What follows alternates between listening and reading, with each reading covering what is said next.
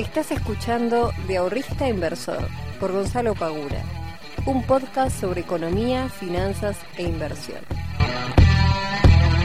Muy buenas tardes, muy buenas noches, muy buenos días para todos y para todas. Bienvenidos, bienvenidas a un nuevo capítulo del podcast de Invertir en Conocimiento. Mi nombre es Gonzalo Pagura, para aquellos que no me conozcan, soy el fundador de IEC y el responsable de traerte todas las semanas novedades, asuntos sobre inversiones, sobre economía, sobre finanzas. Básicamente sobre todo este mundillo de la bolsa y la economía que nos está teniendo algunos dolores de cabeza importantes, sobre todo para aquellos que estemos invirtiendo en, lo que es la, renta variable. Y de eso justamente voy a estar hablando en el día de, de hoy. Pero antes quería agradecerle a todas aquellas personas que vienen escuchando el podcast hace meses, hace años, hace semanas. Y aquellos que estén recién llegando tienen un montón de episodios para poder escuchar em, y para poder aprender un poquito más sobre, sobre todo lo que tiene que ver con inversiones y finanzas.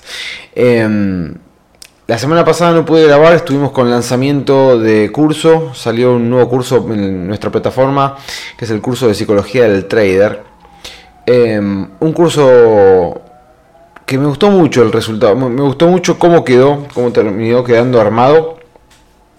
Em, porque realmente la psicología dentro del trading, sobre todo para, para aquellos que nos, que nos queremos iniciar en el trading, decimos, che, quiero aprender a hacer trading, fantástico. ¿Qué es lo que uno piensa automáticamente al momento de querer hacer trading? Análisis técnico, ¿no? Es como, lo segundo que piensa cuando decís, bueno, yo ya aprendí análisis técnico, fantástico. ¿Qué es lo segundo que tendría que hacer? Bueno, buscar una estrategia. Bueno, fantástico. Vamos a buscar una estrategia. Pim, pum, pam. Listo, ya la tengo. Bárbaro. Ahora, cuando empezamos a poner en práctica con dinero real la estrategia que nosotros establecimos, que comprobamos que funciona porque hicimos un backtesting, eh, no tenemos, no nos arroja los mismos resultados que cuando lo estábamos haciendo con una cuenta, por ejemplo, de testeo o cuando nosotros hicimos nuestro backtesting, nos está arrojando todos resultados totalmente distintos. Ahí nos damos cuenta que quizás estamos cerrando en la parte de eh, money management. Bueno, listo, lo corregimos y seguimos teniendo igualmente capaz mejor un poquito, pero seguimos teniendo algunos eh, inconvenientes al momento de utilizar la estrategia con los resultados finales que nos termina arrojando. Empezamos a buscar estrategias nuevas y ese círculo vicioso cuesta mucho, mucho salir. La realidad es que generalmente y en el 80-90% de las de los casos, no es un tema de que estamos cerrando en la estrategia, no es un tema que estamos cerrando en nuestro análisis al momento de mirar el gráfico, sino que es un tema que le estamos cerrando al momento de la ejecución porque nos dejamos eh, llevar por un montón de cuestiones que tienen que ver con las emociones, eh, sobre todo en el trading, donde estamos haciendo movimientos que son bastante volátiles que son todos muy rápidos, que en un, minuto podemos estar ganando plata y al minuto siguiente podemos estar perdiendo. Em, entonces, todos esos movimientos, sobre todo cuando recién empezás, em, son difíciles, obviamente, de que de alguna manera no te terminen afectando al momento de tomar una decisión. Che, compro, vendo, vendo más, eh, perdón, compro más, eh, hago una compra escalonada eh, corro el stop loss, no lo corro, lo pongo en break even, no lo pongo, llevo al take profit, los tiro un poco más. Bueno, un montón de cuestiones que nosotros tenemos que decidir en cuestión de segundos, si estás haciendo scalping, si no tenés un poquito más de tiempo. Este, son todas decisiones que terminan afectando en el rendimiento final que nosotros tenemos eh, terminamos obteniendo, ya sea negativo o positivo. Entonces, este nuevo curso de psicología del trader realmente me parece que quedó muy bueno. Eh, y hay que darle mucha importancia a este tema porque es fundamental si nosotros queremos convertirnos en traders de éxito. No es lo mismo hacer trading que ser trader. Son cosas. Hacer trading puede hacerlo cualquiera. Puede, no sé, venir fulano y empezar a abrir y cerrar operaciones. Eh, pero ser trader ya conlleva una conjunción de, de habilidades que eso lo va a a terminar siendo una persona que termina ganando dinero de forma constante. Pero bueno, hubo lanzamiento de nuevo curso, la verdad que no tuve tiempo para grabar el podcast, este, estuve 100% abocado a eso, así que bueno, nada, disculpas por la semana pasada no haber eh, grabado un, nuevo capítulo. Pero, pero qué semana, ¿no? Eh, realmente después de la noticia de la Fed que aumentó la tasa de interés, eso ya calculo que lo saben, la Fed aumentó la tasa de interés, pero lo aumentó en una cuantía que era esperada. Por lo cual los mercados en el día de ayer, miércoles, reaccionaron de forma positiva, subiendo los índices norteamericanos, esto empujó, empujó este, también a las criptomonedas, todo parecía que estaba muy bien y hoy nos despertamos con eh, la baja más importante dentro de los índices eh, desde el 2020. Hoy eh, llegó, no sé si no lo vi al minuto a minuto, pero estaba, si no me equivoco, creo que llegó a estar menos 4% el Standard Poor's en un momento en su parte, en su pico más bajo de, del día. Un 4%, imagínense que un 4% para el Standard Poor's en un solo día es un montón. Es realmente un montón. Te lo comparan con lo que cae Bitcoin o lo que sube, no es nada, pero para el Standard Poor's un 4% es un montón. Em, y al mismo tiempo, cuando se produce este comienzo de la baja del índice, esto arrastra, obviamente, a todo el mundo. Esto ya lo he hablado en varios podcasts Estados Unidos es la economía más grande del mundo, tiene el mercado de capitales más grande del mundo, por lo cual cuando pasa algo, ya sea para bien o para mal, termina afectando, termina siendo un efecto dominó en los mercados.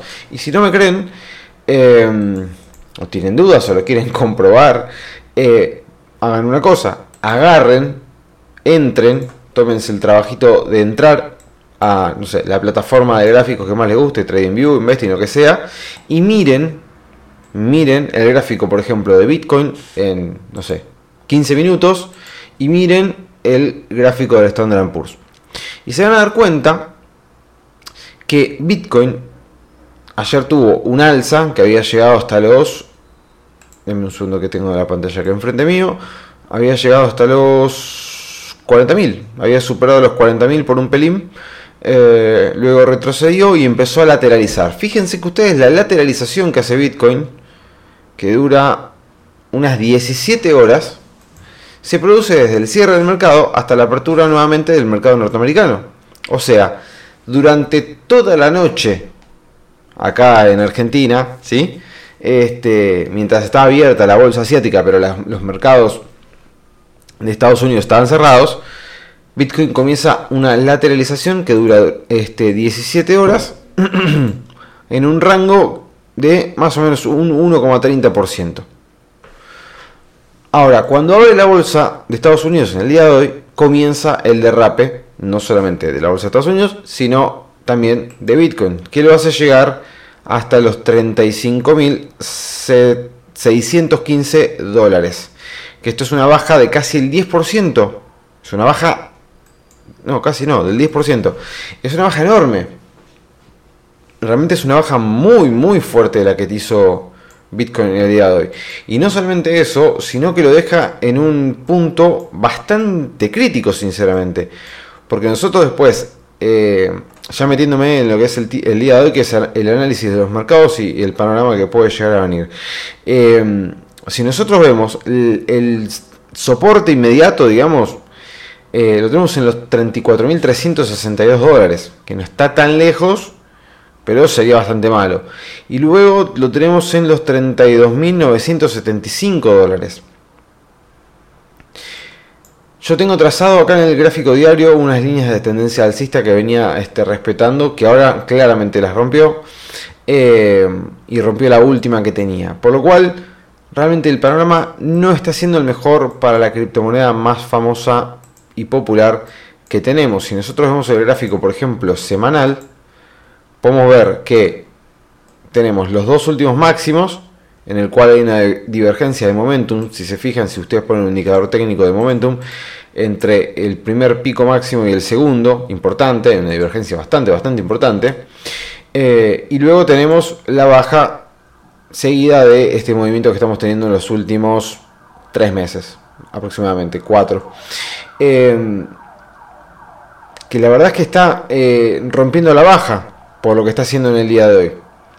está rompiendo la baja, por lo cual, digamos, no hay demasiados, a menos que comience a rebotar desde acá, pero eh, el panorama, digamos, que no es el más lindo que se puede llegar a esperar al momento de decir, bueno, quizás desde acá rebotamos. La verdad es que no. Eh, la verdad es que no. Y tiene bastante pinta de, de ser una figura técnica eh, bajista, que si se llega a replicar no, no tenemos, no serían las mejores noticias del mundo. Pero bueno, esperemos que esto no suceda. Lo que está clarísimo, más allá de lo que yo le estoy comentando, lo que está clarísimo es eh, el efecto ¿no? que tienen los mercados tradicionales dentro del mercado de criptomonedas. Porque todo el mundo se jacta de que, no, que las cripto no son afectadas este, por lo que pase el Standard Poor's, que el Standard Poor's se puede caer y Bitcoin puede subir. Sí, obvio, puede pasar. También puede pasar la inversa, ¿no? Tranquilamente, eso no, no, no hay ningún tipo de discusión. Ahora, no podemos negar que el Standard Poor's, el Nasdaq, el Dow Jones, todo el mercado tradicional tiene un efecto dentro del mercado de criptomonedas, porque el mercado de criptomonedas invierte en personas como como vos, como yo, que también invertimos en los, otros mercados. Entonces, creer que el mercado cripto no tiene ningún tipo de correlación con lo que puede llegar a pasar en el resto de las economías, en que la inflación no le interesa porque es una moneda deflacionaria, que no le interesa si hay recesión en el mundo. Eso para mí es recontra falso. O por lo menos cada vez eh, cada vez que hay una baja importante en el mercado norteamericano o coincidencia que hay Bitcoin, cada vez que hay una suba importante o coincidencia también sube. Y ustedes me podrán decir, che, pero pará, porque Bitcoin viene cayendo desde, ¿desde cuándo viene cayendo? A ver que su, su último máximo. ¿Dónde estamos? ¿Dónde estamos? ¿Dónde está? Esto fue en noviembre, el 9 de noviembre del año pasado hizo el máximo Bitcoin. Vamos a ver cuándo fue el máximo, el último máximo del Standard Poor's. Fue el 30 de diciembre. El 30 de diciembre fue... No, perdón. El, sí, está bien. El 4 de enero. O sea, un mes, dos meses, vamos a decirle, de diferencia entre que un mercado cayó y el otro comenzó a caer. Bien. Eh, no es mucho tiempo, dos meses, ¿eh? Sinceramente. Y tengamos en cuenta que también eh, Bitcoin ha subido muchísimo. Ha subido muchísimo, muchísimo. Desde la última baja había metido un repunte del 100, 138%, una bestialidad. O sea, desde julio hasta noviembre subió un 138%. Es una bestialidad. Em, pero el panorama en este momento, con la vela que está dejando ahora, con esta vela bajista, roja, con mucho volumen, envolvente a la vela anterior, no está dejando el mejor panorama, por lo menos para el corto plazo, a menos que, no sé, esto empiece a subir, a subir, a subir, quede por sería muy bueno que quede por encima de los 37.400 aproximadamente, 37.200, como para ver si podemos recuperar algo desde ahí. Pero el panorama por ahora no es el mejor. Y las demás altcoins obviamente que están replicando el movimiento y se están haciendo polvo, básicamente. No, no hay ningún tipo de, escatimación al momento de caer. O sea, están cayendo, cayendo mal. Em, por lo cual, ojo, ojo con aquellos que digan, che, ya cayó un montón, me parece que es buen momento para meterse. Ojo, tengan cuidado no, no crean que no puede caer más. O sea, sepan que esto puede seguir cayendo y cayendo y cayendo y cayendo. ¿Hasta qué precio? hasta que tenga ganas de dejar de caer. Esto es, es, así. Eh, y en el mercado, esto por un lado en el mercado de, de criptos. Y en el mercado de, ¿cómo se llama? De Estados Unidos, el panorama no ha quedado muy lindo con esta tampoco no quedado muy lindo con esta, con esta caída del día de hoy. Hay que ver cómo se levanta mañana Estados Unidos y esto levanta. Pero hoy fue un sell-off furioso. Fue un sell-off furioso. Eh, ayer habíamos dejado una vela buenísima después de tener eh, un, un, buen testeo en el soporte. Eh, habíamos dejado una buena vela verde que tenía pinta de que podía llegar a continuar el día de hoy. Y hoy fue un sell-off gigante, cerrando por debajo de lo que fue el día anterior. Así que vamos a ver mañana si respeta o no el soporte para... Yo justo ayer le dije a los chicos de, la academia, sería bueno que haya un, un, segundo testeo del soporte para que desde ahí se dé la... Desde ahí se dé un rebote y comience a subir.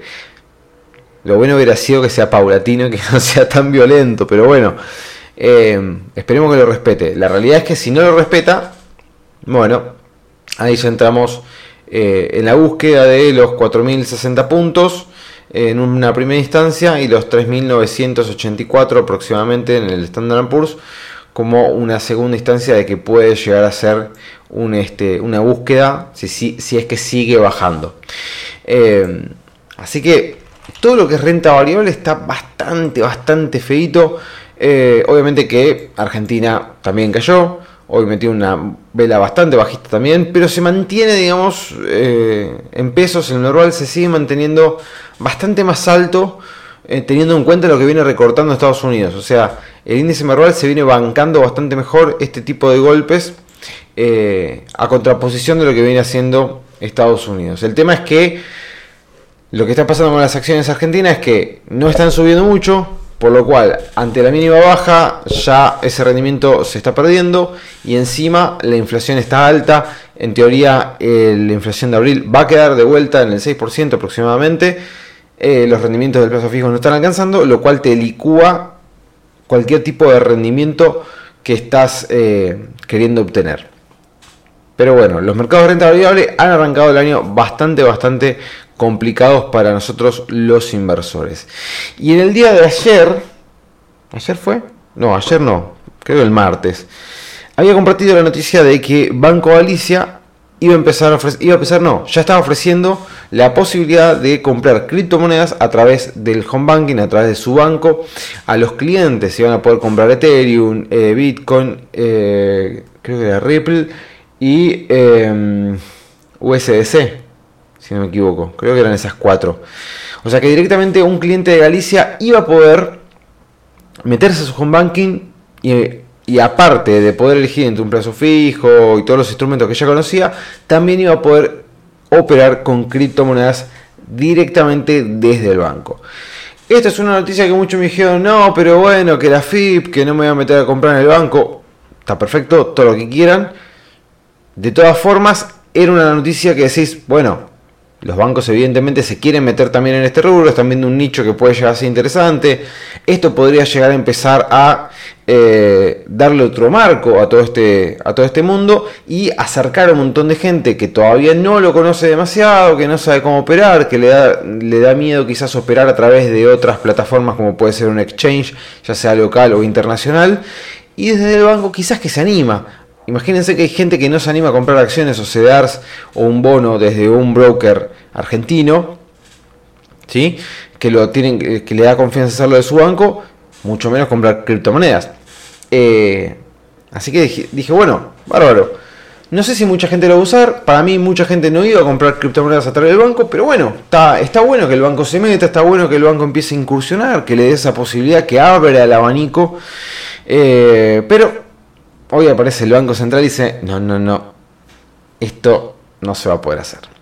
Y automáticamente, luego de que se dio a conocer la noticia de que Banco Galicia y si no me equivoco, Brubank también, de que iban a empezar a ofrecer eh, la oportunidad de comprar criptomonedas a través del banco, sale el Banco Central y dice que queda totalmente prohibido la posibilidad de hacer estas transacciones desde un banco comercial. ¿Por qué? Porque ellos quieren garantizar, porque es función del Banco Central, garantizar que estas entidades financieras no este, ofrezcan a sus clientes productos, en este caso, o servicios que no estén dentro del marco regulatorio del país. Como son las criptomonedas, sabemos que no están reguladas.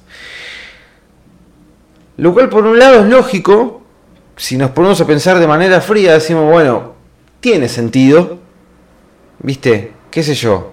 Eh, tiene sentido, porque en, definitiva, si llega a pasar algo con Bitcoin o llega a producir algún tipo de desequilibrio financiero dentro del banco, qué sé yo, no tiene mucho este poder de fuego el Banco Central para meterse en ese, en ese rubro. O sea, podríamos llegar a decir que tiene un poco de sentido el hecho de que los bancos no puedan comercializar criptomonedas, dado que están ofreciendo un producto que es súper hiper volátil, ya lo vemos todos los días, es muy volátil, este, no mucha gente lo conoce, quizás haría falta algún tipo de capacitación, pre, no sé, y obviamente no están no están cotizando dentro de un marco de normas que rigen en Argentina, no es lo mismo los, o sea, los CDRs, las acciones y demás, están dentro de un marco regulatorio eh, que está obviamente dentro de la CNB, o sea, está todo regulado. Las criptomonedas no, por lo cual el Banco Central le baja automáticamente la persiana a los bancos para que puedan ofrecer estos activos financieros. Ahora, como podemos pensar que tiene cierta lógica la decisión, también es una cagada, porque una vez que se empieza como a avanzar para ese lado y en definitiva se le da una opción más a, a las personas a poder ahorrar, a poder invertir, si se quiere, en otros activos financieros, que no sean los tradicionales y que quizás sean una buena salida eh, para muchas personas de olvidarse un segundo del famoso dólar billete, por ejemplo. Eh, es medio una cagada de que se, que se prohíba. Se me ocurre pensando mientras estoy hablando ahora acá grabando este podcast que antes de que las entidades financieras como los bancos se lancen a ofrecer estos productos, se dé cierto, eh, cierto marco en el cual se puedan trabajar los bancos y no tengan problemas. Imagínense que si el Banco Galicia ofrece a comprar USDC, bien, y llega a haber algún problema con los USDC en el mundo, porque no sé, que la blockchain, que esto, que no sé, pasa algo, hay un ciberataque o lo que fuere, hay un ciberataque a, la blockchain y entonces los USDC que tenía el Galicia los pierde porque, no sé, Estoy inventando, ¿eh? Bueno, ¿cómo el Galicia tendría que salir a solventar eso? No, le puede decir al cliente, uy, no, che, ¿sabes que hackearon la blockchain y los perdiste? No. Eh, tengamos en cuenta que aparte si está ofreciendo eso, el banco en ese caso es el que tiene las claves, las llaves privadas de, de la cuenta. ¿Sí? Es lo mismo que un exchange centralizado.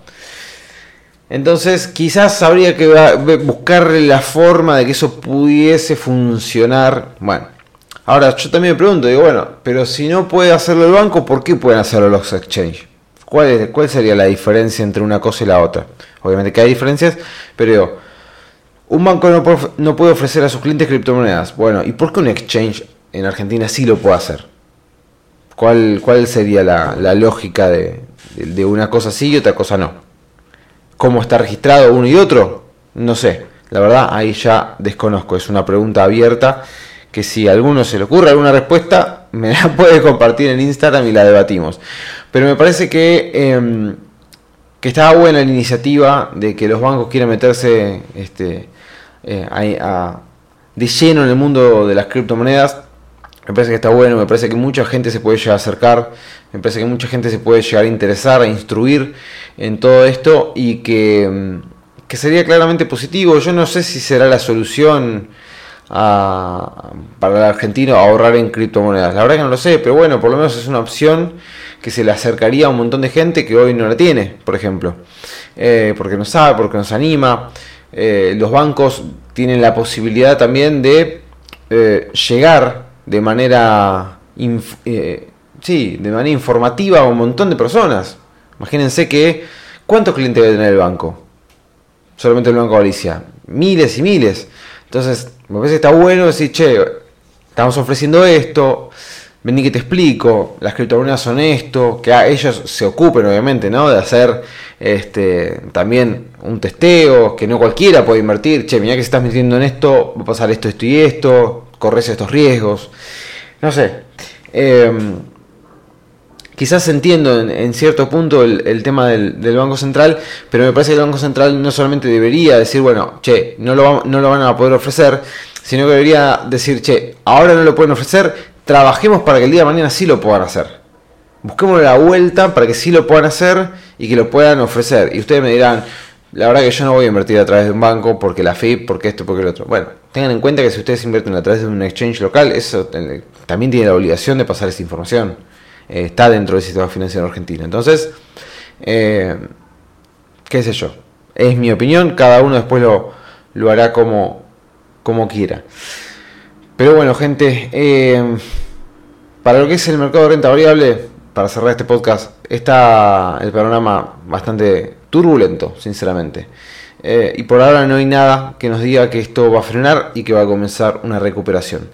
Así que les recomiendo de que si no saben cómo operar en mercados bajistas, se metan ya a la academia, se metan ya a aprender conmigo y con toda la comunidad cómo operar, cómo hacer trading con operaciones también bajistas, para no solamente ganar cuando los mercados suben, sino también para aprovechar los mercados bajistas y ganar también con ellos.